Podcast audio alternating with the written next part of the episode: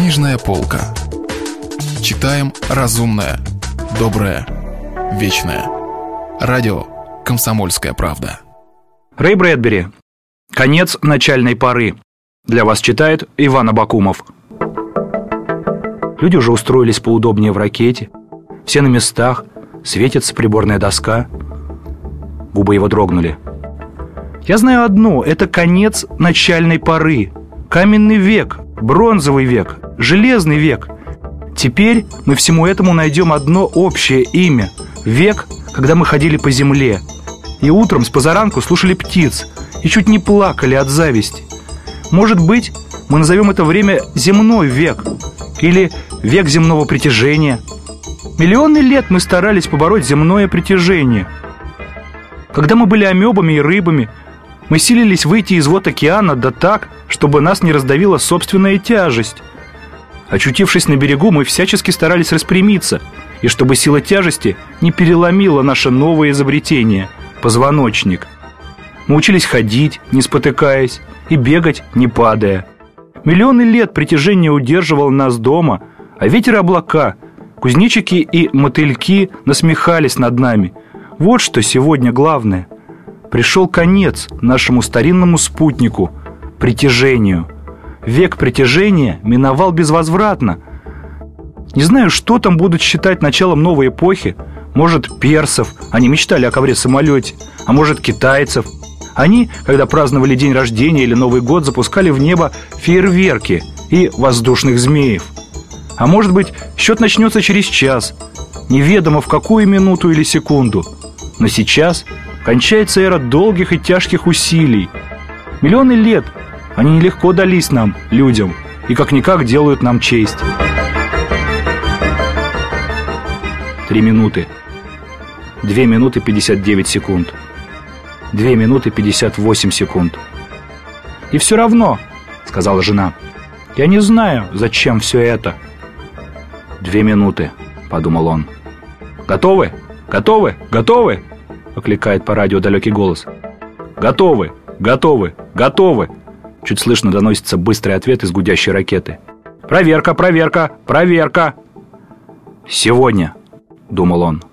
Если не выйдет с этим первым кораблем, мы пошлем другой, третий. Мы доберемся до всех планет, а там и до звезд. Мы не остановимся. И, наконец, громкие слова «бессмертие», «вечность» обретут смысл. Громкие слова, да, но нам того и надо. Непрерывности. С тех пор, как мы научились говорить, мы спрашивали об одном. В чем смысл жизни? Все другие вопросы нелепы, когда смерть стоит за плечами – ну дайте нам обжить 10 тысяч миров, что обращаются вокруг 10 тысяч незнакомых солнц, и уже незачем будет спрашивать. Человеку не будет пределов, как нет пределов Вселенной. Человек будет вечен, как Вселенная. Отдельные люди будут умирать, как умирали всегда, но история наша протянется в невообразимую даль будущего.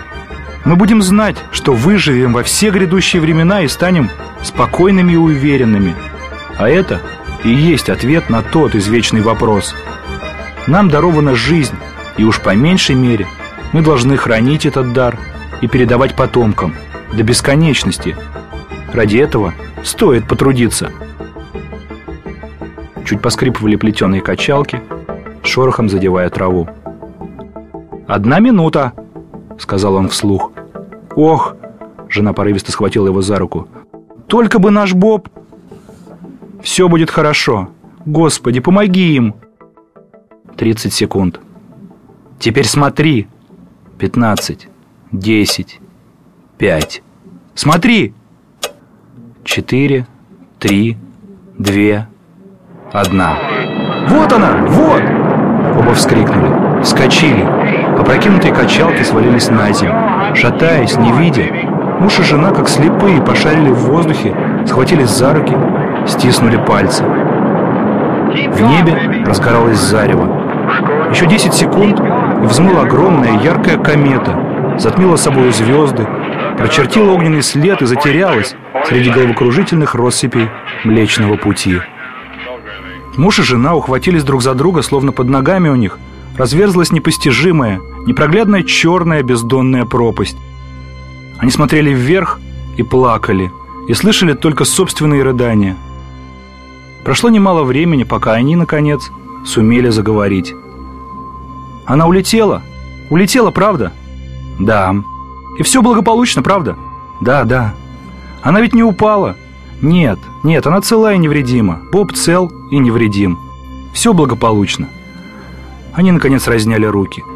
Он провел ладонью по лицу, посмотрел на свои мокрые пальцы.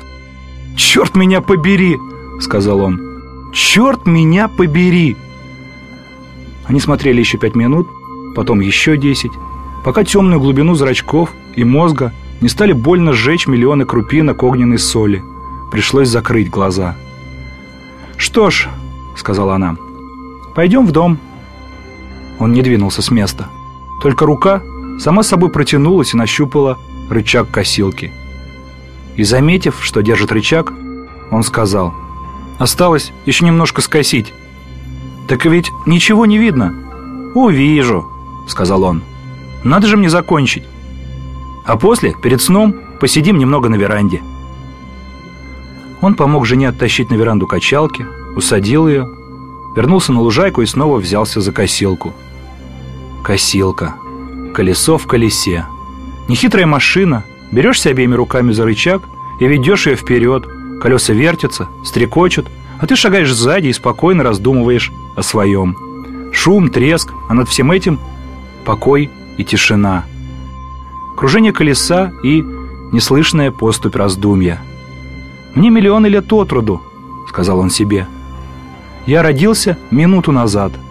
Я ростом в дюйм, нет, в десять тысяч миль. Я опускаю глаза и не могу разглядеть своих ног. Они Слишком далеко внизу. Он вел косилку по газону. Срезанная трава брызгала из-под ножей и мягко падала вокруг. Он вдыхал ее свежесть, упивался ею и чувствовал. Не его одного, но все человечество, наконец-то, омывает животворный родник вечной молодости. И омытый этими живительными водами, он снова вспомнил песенку про колеса, про веру и про милость Божью – там, высоко в небе, среди миллионов неподвижных звезд, куда вторглась одна единственная, дерзкая, и летит, и ее уже не остановить. Потом он скосил оставшуюся траву. Если вы пропустили главу любимого произведения или хотите послушать книгу целиком, добро пожаловать к нам на сайт kp.ru слэш радио раздел «Книжная полка». Книжная полка. Читаем разумное, доброе, вечное.